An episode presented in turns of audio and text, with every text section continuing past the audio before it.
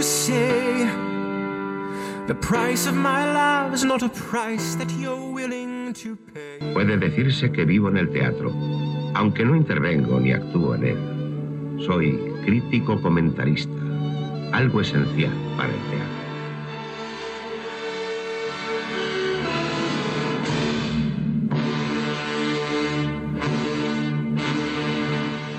Lo que hay que ver.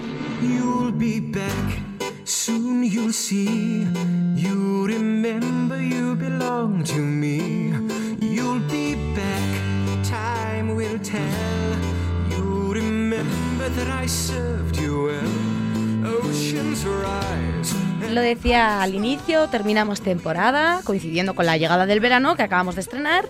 Una época esta, la estival, en la que se nos presupone más tiempo libre. Desde el último apuntador queremos ofreceros alternativas escénicas para poder disfrutar de buen teatro y buena danza este verano. Y nos va a acercar a estas recomendaciones Germán Castañeda. Muy buenas, Germán. Hola, Mireya, buenas. ¿Qué tal?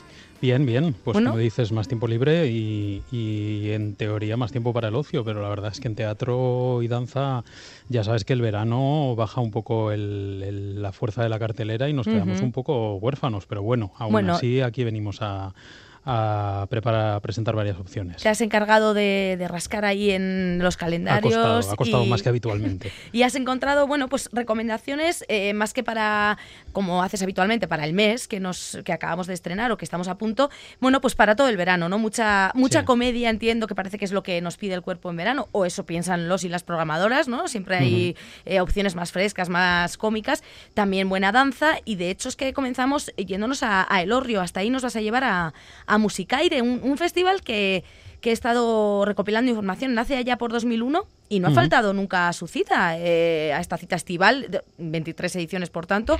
Cuéntanos, ¿cuándo se desarrolla? Porque creo que has querido destacar Sí. una parte de- del programa. Sí, es un festival que bueno es multidisciplinar, lo mismo programan música que artes escénicas, que Mm. bueno otras muchas manifestaciones culturales y el denominador común es que siempre eh, durante el mes de julio, en, por lo tanto en noches supuestamente de buen tiempo, que aquí en Euskadi ya sabemos que eso no siempre es así, pero bueno, eh, para que se pueda realizar siempre al, al aire libre, ¿no? Como ellos dicen, a la luz de la luna. Ujú. Entonces es una maravilla de, de festival que coge el municipio de Lorrio, rincones eh, preciosos del municipio y ubica allí pues las actuaciones siempre gratuitas, o sea que es un, un lujo de festival con encanto, con dimensiones reducidas, lo que, lo que se llama como un festival boutique, pero sin los precios de un festival boutique, claro, porque aquí Ujú. es, es gratuito. Sí, propuestas siempre de interés, de calidad. Lo que dices se desarrolla en esta ocasión este año del 7 al 29 de julio, Ujú. durante todo el mes. Y tú has querido destacar uno de los días, el de la danza contemporánea, ¿no? Sí, han reservado una noche para la danza contemporánea, la noche del 23 de julio, y me ha parecido muy adecuada la forma de, programar que han tenido, porque bueno, danza y danza contemporánea, pues a veces parece que cuesta llegar a un, a un público masivo, ¿no? Genérico, siempre parece que es como para más público especializado, y sin embargo ellos han apostado por, por presentar cuatro piezas eh, breves de cuatro compañías eh, de, bueno, vascas o de cercanas, y, bueno, y hacer una pequeña selección de cosas distintas que se están haciendo en, en la danza actualmente a través de, de, como digo, de pequeños espectáculos de un cuarto de hora, de forma que, bueno, pues a lo largo de una hora puedes ver distintas piezas eh, y lo hacen, eh, pues un- una forma de presentarlo muy atractiva tanto para los que son más entendidos en danza como para los neófitos que no, que no se acercan habitualmente a ella, ¿no? Ujú, eh, Con plan B, por si, por si acaso aquello de la lluvia, con, ¿en qué escenarios del Orrio Sí, se presentan? Esto, esto es en la plaza, en la misma plaza de Ujú. Lorrio. Hay varios escenarios eh, según cada uno de los días y cada una de las actuaciones. Esto será en la plaza, pero si no, claro, se van al, al teatro. Es lo bueno que tiene Lorrio, que tiene un, un teatro que, que puede acoger cualquiera de las actuaciones programadas, pues en caso de lluvia se, se meterían en el teatro. Una de las propuestas de estas piezas cortas que comentas eh, se llama La medida que nos ha de dividir y tenemos un una pequeña muestra de audio que vamos a escuchar y a continuación la comentamos.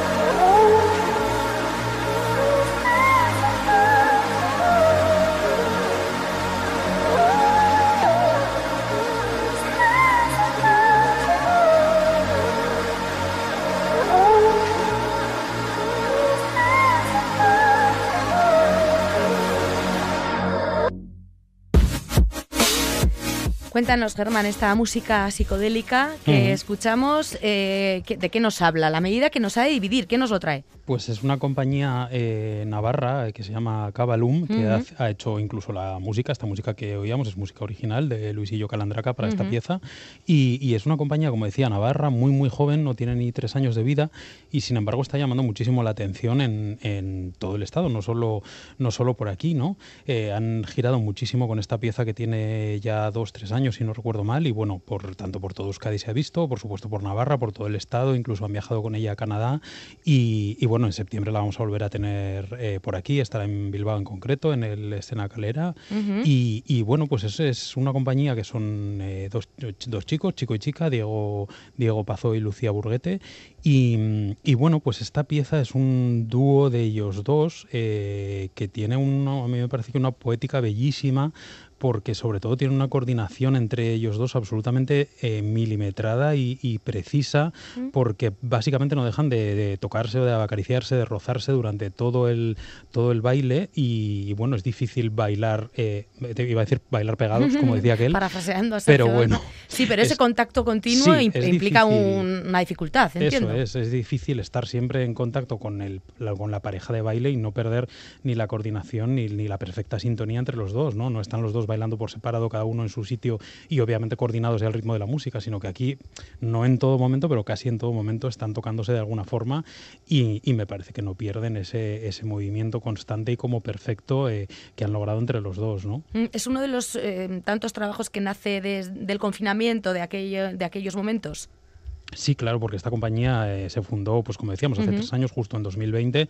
Imagínate, o sea, empezar a trabajar y empezar a constituirte como compañía en un mercado como el de las artes escénicas, donde es tan difícil sacar la cabeza y salir mm. adelante y lograr funciones y que te programen, pues bueno, pues empezando en 2020 nos podemos imaginar, ¿no? Sin embargo, eh, no ha sido un impedimento para, para Diego y Lucía por lo que digo, porque ya esta pieza el año pasado la tuvimos en por aquí en Euskadi en el Festival Lecus Lecu y, y bueno, pues eh, llevaban solo dos años de vida y año y pico con esta pieza y ya venía pegando fuerte y ya sonaba el nombre y ya había girado mucho y, la gente experta en danza ya se había fijado en ella. O sea que tienen, tienen un mérito tremendo. Pues nos sonará Cabalum entonces de aquí en adelante y está la medida que nos ha de dividir en la que veremos durante aproximadamente un cuarto de hora, 17 minutos como Diego Pazó y Lucía Burguete, bueno, pues eh, interactúan con la danza, ¿no?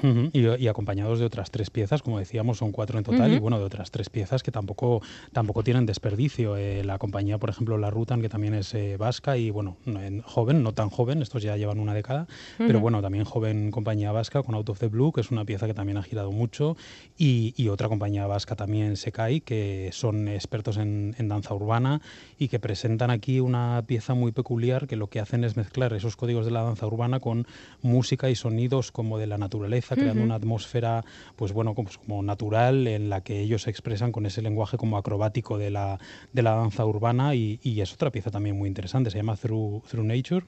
Y, bueno, pues estas son las dos compañías que acompañan a Cabalum y sí, la, ruta entra en Out of the Blue, ¿no? La, pieza, que por cierto, no está Denis Martínez, pero eh, ha participado en alguna ocasión en ella, ¿no? Me ha parecido ver su nombre por ahí. Era el intérprete original de la pieza porque al final la ruta se va variando de, bailarines y era en esta ocasión María Andrés Sanz y Naya Ordorica, pero sí que he visto que en alguna ocasión era, era él también La propuesta original fue con él y luego, bueno, pues no en todas las fechas de la gira lo ha, lo ha él.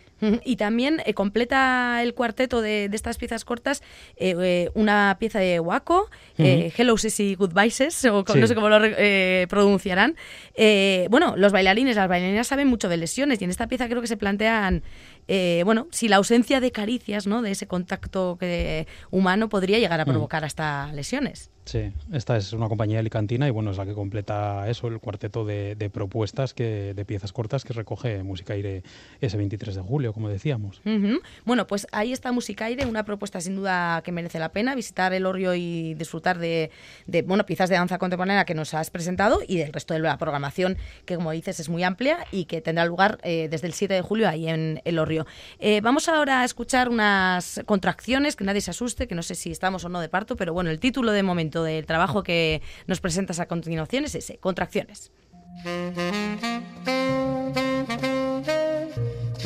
Emma, pasa. Emma, pasa. Emma, entra. Emma, Emma, pasa. Emma, entra. Emma, quería poder recordar un detalle contigo. Este es el contrato que firmaste con nosotros cuando, cuando empezaste. Después de salir del trabajo, fuimos a un bar. ¿El Wellington? Pero ¿cómo puede ser si yo me enteré ayer por la tarde? ¿Y no hay nada que quieras contarme? Eh, no sé si se lo acabara de contar eh, Candela Peña a Pilar Castro, que eran las voces que escuchábamos ¿no? en este pequeño Sí. extracto de contracciones.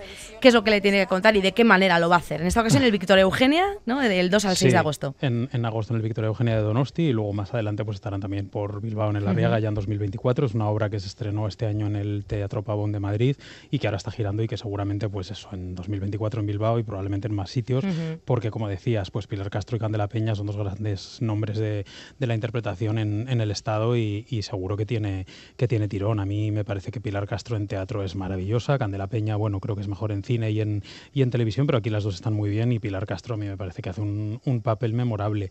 Y, y como oíamos ya en ese adelanto en el audio, bueno, pues es un eh, Pilar Castro, digamos que es la jefa de una gran corporación, eh, una jefa autoritaria fría, y Candela Peña es una trabajadora. Entonces, bueno, a través de una estructura repetida, como también oíamos en el propio tráiler, ¿no? De Emma entra, que le decía a la jefa, a la subordinada, entra en mi despacho, pues básicamente el escenario es eso, el despacho de, de esta jefa y, y una sucesión de una decena de reuniones en las que esta jefa va hablando con, con su subordinada y va poniéndole cada vez más contra las cuerdas eh, para bueno pues pues para que veamos eh, cómo esta cosa de subordinarnos al trabajo y de pensar siempre, bueno, por lo menos tengo trabajo, ¿no? Que parece que siempre es mejor tener el trabajo, aunque sea el peor trabajo del mundo, a no tener nada. Eh, bueno, pues hasta dónde nos puede llevar, ¿no? Si nos sometemos a estas grandes corporaciones que, que se inmiscuyen en nuestras vidas y en nuestro tiempo libre y en nuestro tiempo laboral, por supuesto, y acabamos permitiéndoles, pues bueno, que nos conviertan casi casi en esclavos, ¿no? Entonces esta es la, la apuesta de, de este texto de Mike Bartlett, que es un dramaturgo británico contemporáneo que han, que han adaptado ahora eh, al castellano en la voz de, de Candela y de Pilar. Ujú, Bueno, pues es una opción de ver, como dices, a dos actrices ya contrastadas en el escenario, en esta ocasión en, en el primer lugar en, en Donosti, en Victoria Eugenia, a principios de, de agosto. Veremos en qué quedan esas contracciones. La sala del despacho también lo utilizan a veces con esas pelotas míticas, ¿no? De cuando Sí. de, que se utilizan en el momento del embarazo. Bueno, están ahí hablando de sus cosas, pero bueno, parece y- que una quiere hablar más que la otra, Sí, ¿no? Hablando y con, con- con mucho humor eh, hasta, hasta límites que, que yo creo que el espectador nos espera y que sorprenderán y que es lo que hacen de esta apuesta, pues una apuesta arriesgada que quizá haya público al que no le acabe de entrar, ¿no? Esta forma de plantear el tema, porque es un tema serio, pues está medio distopía de hasta qué punto somos esclavos de nuestras, de las corporaciones que nos emplean, ¿no? Si, si hasta qué punto nos controlan y estamos supeditados a ellas pero en vez de hacerlo con un tono serio, con un tono reflexivo, la, plantean esa reflexión a través de la comedia más eh, desparramada, a través de una sátira salvaje que se va haciendo cada vez casi más grotesco, por así decirlo, y que puede que, bueno, que haya determinado público el que no entre en ese, en ese tono, ¿no? Pero bueno, eh, me parece que el- independientemente de eso, el, el humor está conseguido y la fluidez y la riqueza de los diálogos entre estos dos personajes eh, está muy bien, muy bien conseguido. La química entre ellas dos se nota que son amigas, han trabajado antes y, y están perfectamente engrasadas esa química entre ellas dos.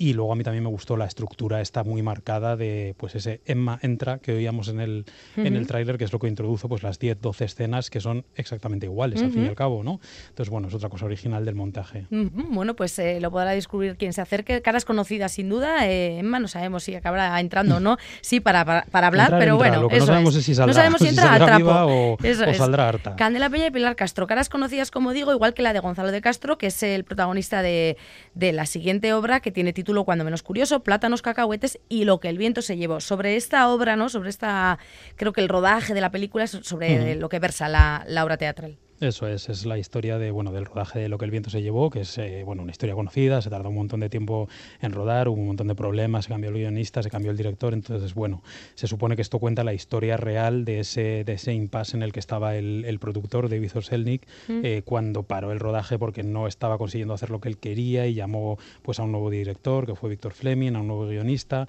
y se juntaron los tres, junto con la secretaria de- del productor, a trabajar durante cinco días para ver cómo dar la vuelta este proyecto y conseguir hacer lo que el productor, que era que es aquí eh, Gonzalo de Castro, como decías, eh, lo que realmente quería hacer, ¿no? Lo que, lo que realmente quería plasmar en pantalla y al final se acaba convirtiendo él mismo en una especie de Escarlata O'Hara de, de casi, bueno, pues que está empeñada en sacar algo adelante y que a la que los demás no apoyan o, o- o ven como, como ridícula o caprichosa eh, y eso es lo que genera el doble juego entre la historia de la película y la historia de cómo se hizo la película.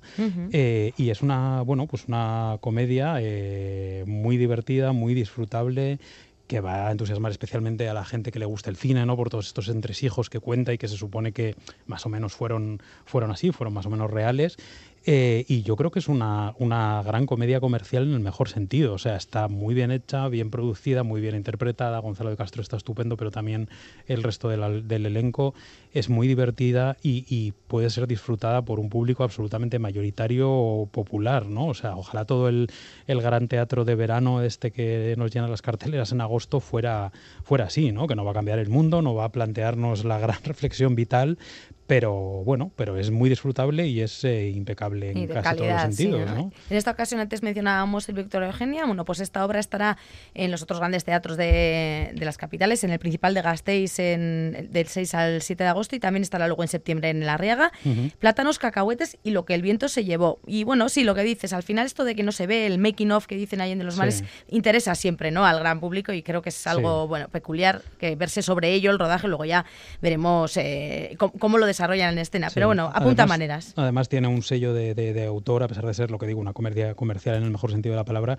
tiene un sello de autor al estar José Troncoso eh, detrás, ¿no? En, en la dirección y en la versión del- de la dramaturgia, eh, que es un director, bueno, muy peculiar, que tiene una, deja una impronta muy clara en sus montajes, que hizo pues el Manolita Che en un cuento chino, o el musical Ferretería Esteban, eh, con lo bien que estábamos, que tuvo dos premios Max hace un par de años, y bueno, pues ese estilo suyo, digamos, como pseudo cabaretero, y yo creo que es lo que le lleva aquí a conseguir un ritmo eh, muy dinámico y muy conseguido que, que, bueno que hace que te enganches y, y te diviertas y no pienses en otra cosa los, los 90 minutos de función. Pues al Hollywood de los años 30 viajará la gente que se acerque a ver estos plátanos, cacahuetes y lo que el viento se llevó. Ahora nos quedamos, no sé, miedo me da, a solas con el emérito. Mm, vamos a escuchar un trocito de la obra que trae Bea Insa a las tablas. Españoles, teníais muchas ganas de que volviera, pues he vuelto. ¿Qué? ¿Me habéis echado de menos, eh? ¿Qué dices?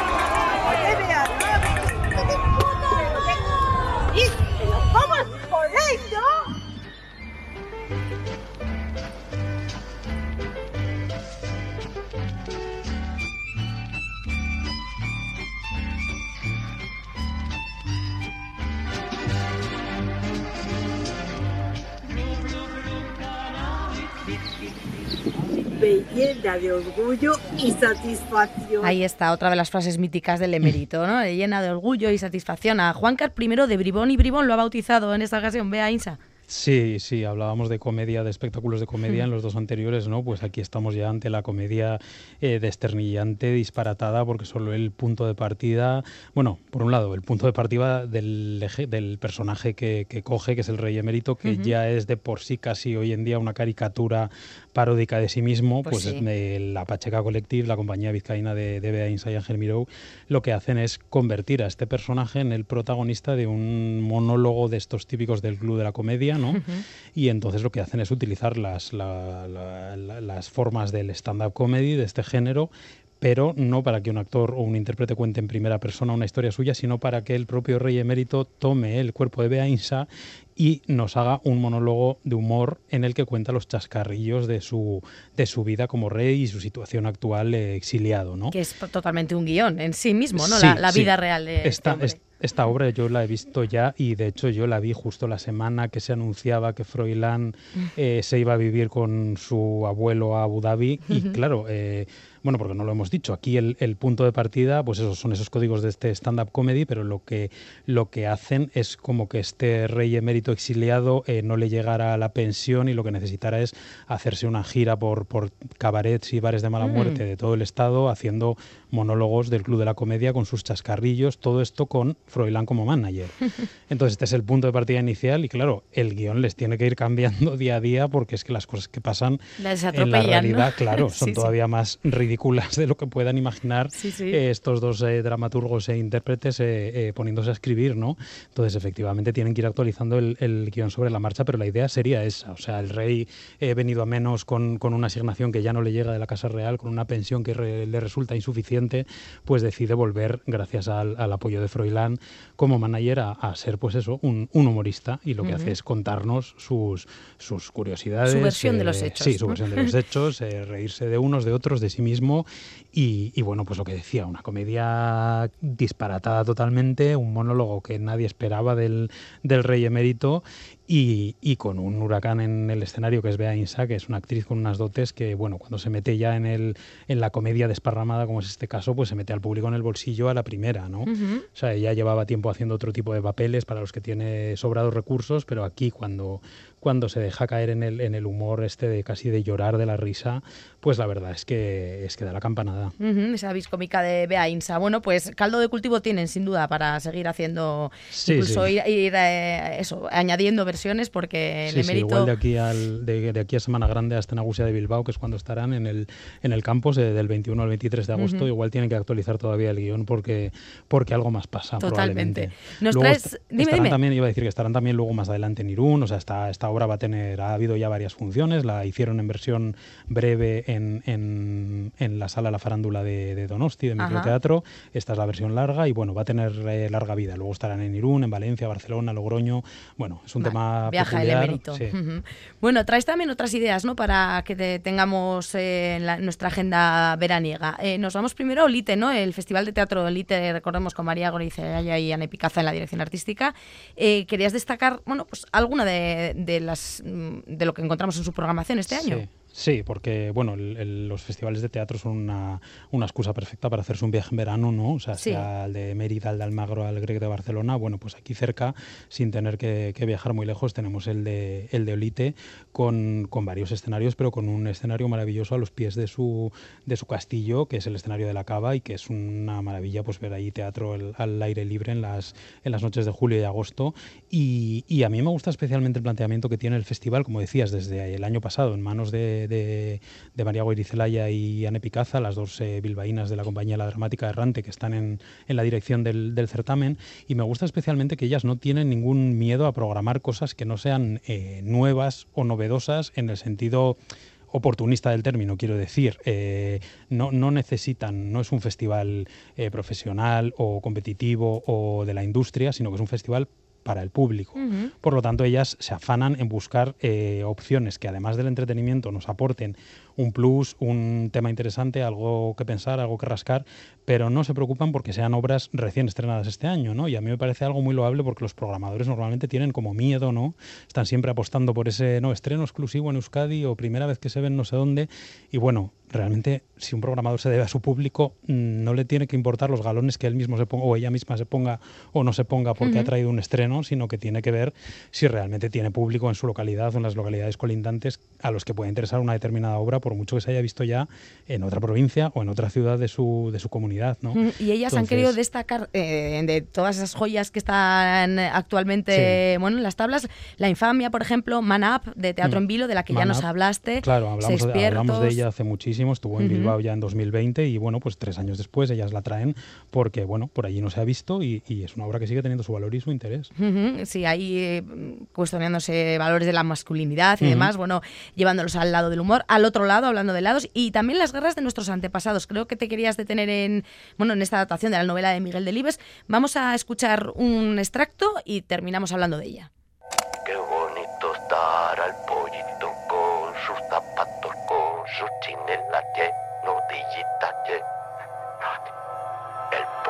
a la cazuela. Pacífico Pérez ingresó en este sanatorio penitenciario de Navafría un 25 de marzo de 1961.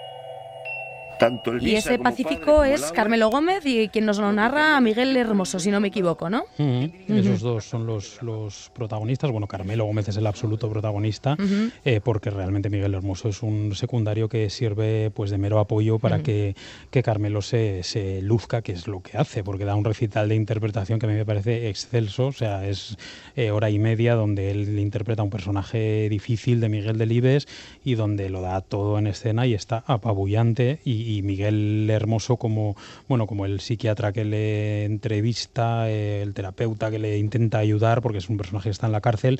eh, bueno, realmente es muy consciente Miguel Hermoso de su, de su papel como, como vehículo para el lucimiento de Carmelo Gómez, ¿no? Entonces ha sido totalmente generoso y me parece que está perfecto como el contrapunto que necesita la obra para seguir avanzando, pero al final para que Carmelo sea el que, el que se luce, porque esto, a pesar de ser un supuesto diálogo, no, no deja de ser un monólogo una especie de entrevista en profundidad, ¿no? Eh, a través de la que vamos conociendo a este hombre, el personaje de Carmelo Gómez, que es un hombre eh, sensible, pero hasta la neura más absoluta, pero que sin embargo ha sido criado en un ambiente totalmente hostil, donde él, mm, la figura del machirulo violento con, con ansias y ardores guerreros, sea en su bisabuelo, en su abuelo, en su padre, ha sido lo que ha, lo que ha predominado. ¿no? Entonces el contraste de esa vida, así ha quedado él, su mente y su vida, y eso es lo que vamos a ir descubriendo en esta obra de, de Delibes, que es- era una novela de Delibes que ya se había hecho teatro anteriormente con José Sacristán hace un montón de años y, y que ahora se ha vuelto a montar.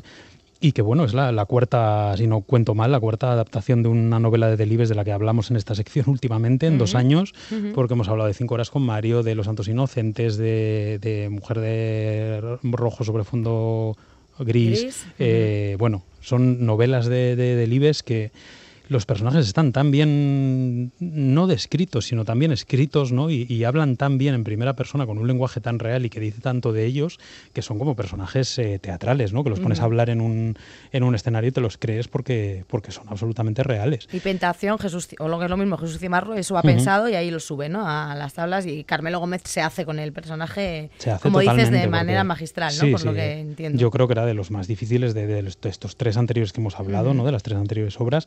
Yo creo que este podía ser el, el más difícil y, y a mí me parece que el trabajo de, de Carmelo Gómez es, es maravilloso. O sea, solo por eso merecería la pena. Aparte de que merece la pena el texto, la historia, yo tengo ciertas pegas o cosas que no veo tan claras en la obra, ¿no? La escenografía, el espacio sonoro, incluso alguna cosa de la historia, algún detalle, cabo suelto, pero me parece que es una gran obra, un gran texto y que solo ver a Carmelo Gómez en este papel Ya. está justificada la entrada. El trabajo actoral ya merece la pena. Bueno, también hablando de, antes comentábamos, Cabalum se va a dejar Sí, escuchar y es que ellas también, también. María y Anne, cuentan con, con los navarros, ¿no? Para el Exacto. Festival de Teatro de Olite. Estarán por las calles de Olite, eso es, el 22 de julio, con, con la misma pieza, con ese Ujú. la medida que nos ha de dividir, que yo creo que este año iban pues como una treintena de, de funciones también, o sea que para una pieza de breve de danza, que ya tiene dos, tres años de vida, es, es mucho decir. Ujú, gran éxito. Bueno, antes de despedirnos, Germán, creo que, que tenías una recomendación también para hacernos, eh, para que la gente no, no tenga excusa ninguna y vea Sí. buen teatro de alguna manera. Cuéntanos, eh, ¿qué es Sí. esto de la teatroteca? Sí, sí, porque decíamos que en verano, bueno, empieza a flaquear la, la cartelera y cuesta más encontrar las buenas opciones de teatro. Pero no es así. No es así, porque tenemos esta opción, lo que decías, la teatroteca, eh, es muy fácil, buscándolo en Google lo encuentras, Sí. si no, teatroteca.teatro.es y, y es un servicio de- del INAEM, o sea, del Ministerio de Cultura y, y Deporte del Gobierno de España, que a través del Centro de Documentación de Artes Escénicas lo que hace, lo que ha hecho siempre es ir grabando obras eh, que se producen en España e ir archivándolas y lo que han hecho ya hace unos años es abrir ese catálogo eh, al público general, no solo a profesionales estudiosos, sino también a aficionados. Entonces es como si fuera, por así decirlo, un Netflix ¿no? del teatro en Sí. castellano, pero lo mejor de todo es que es gratuito. O sea que es que no hay, Bueno. no hay excusa alguna. O sea, es darse de alta como aficionado en, en la web y a partir de ahí con tu usuario y tu clave puedes rastrear en esos archivos infinitos que hay cosas antiguas, pero también hay cosas, a ver, no vas a encontrar cosas que estén en cartelera ahora mismo, Obviamente, pero, vas pero a sí, encontrar pero gran archivo, de sin hace do- duda. de hace dos años o cosas que se te pasaron o que no llegaron a Euskadi y que se produjeron hace, pues lo que digo, dos, tres años y ahí están ya disponibles. Pues ahí queda no es la lo opción. óptimo ver el teatro en pantalla, pero, pero bueno, es una gran solución Sí, de momento. la teatroteca, efectivamente. Bueno, pues para quien no pueda salir, no le apetezca o le apetezca más esta opción, ahí está, la teatroteca, como comentabas. Pues Germán, Germán, lo dicho, ha sido un placer eh, disfrutar de, de toda tu sapiencia teatral, de le- las opciones que nos has traído tanto de teatro como de danza, artes Gracias. escénicas de calidad durante esta temporada. Te esperamos la que viene, si te parece, Encantado, un placer. y nos vemos en los teatros y que disfrutes de este verano recién estrenado. Eso, nos vemos en los teatros, Mireia. Abrazo, agur, agur, Agur. Falsedad bien ensayada, estudiado simulacro, fue tu mejor actuación, destrozar mi corazón. Y hoy que me lloras de veras, recuerdo tu simulacro. Perdona que no te crea. Me parece que es teatro. Acuérdate que según tu punto de vista yo soy la mala. ¡Ay! Teatro. Lo tuyo es puro teatro. Falsedad bien ensayada estudiado simulacro.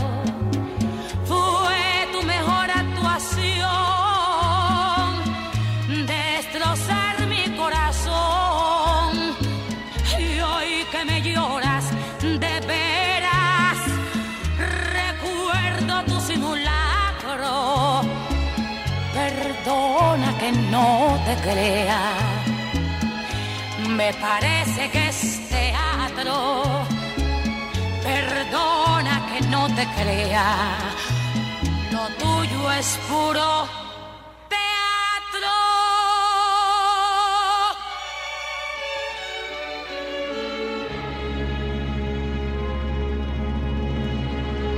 El último apuntador, en Radio Vitoria y Radio Euskadi.